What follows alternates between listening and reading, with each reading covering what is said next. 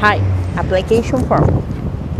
My name is Rosa Maria Zenet Martinez Lozano. My address is Las Lomas. My number is 101 in City Juarez, State Nuevo León. My zip code is 167,265. My telephone number is 81 24 68 4276. My email address is asenetmartinez94 at hotmail.com. My nationality is a Mexican, age 27. My occupation is legal advisor. My birth date is 26 August 1994.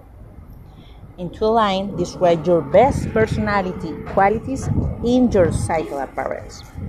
For example, I am intelligent. Well, I am fun, I am adventurous person, and I love animals. And will do my best to take care of them. Describe your house. My house is a light blue with a psychedelic gate with too many many cats around him.